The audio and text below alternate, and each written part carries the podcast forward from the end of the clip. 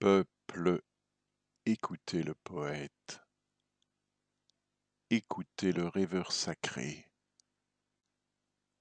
Dans votre nuit, sans lui complète, lui seul a le front éclairé.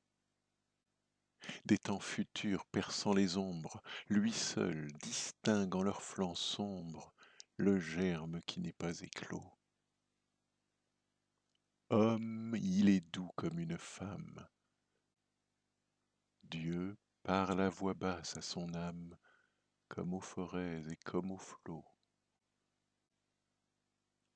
C'est lui qui, malgré les épines, l'envie et la dérision, marche courbé dans vos ruines, ramassant la tradition.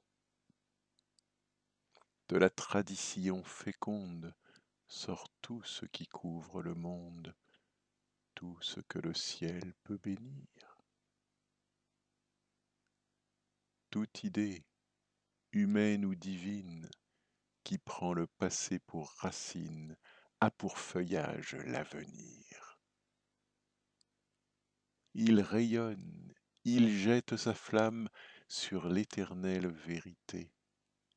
Il la fait resplendir pour l'âme d'une merveilleuse clarté. Il inonde de sa lumière villes et déserts, Louvres et chaumières, et les plaines et les hauteurs.